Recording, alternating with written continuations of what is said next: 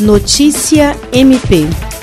A Procuradora-Geral de Justiça do Ministério Público do Estado do Acre, Cátia Rejane de Araújo Rodrigues, recebeu o presidente do Tribunal de Contas do Estado do Acre, conselheiro Ronald Polanco, e sua equipe técnica, que vieram apresentar ao MPAC as novas ferramentas que o órgão está desenvolvendo para dar mais transparência na fiscalização e no acompanhamento das despesas públicas e receitas do Estado do Acre. As ferramentas baseiam-se nos dados que o órgão vem recebendo relacionados a licitações, obras e também do atendimento dos casos de Covid-19, como vacinação, leitos e outros.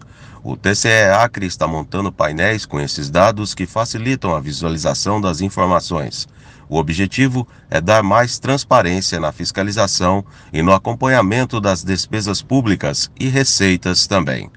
O MPAC é parceiro do TCE e, por isso, a importância de apresentar e trazer para a instituição essa ferramenta.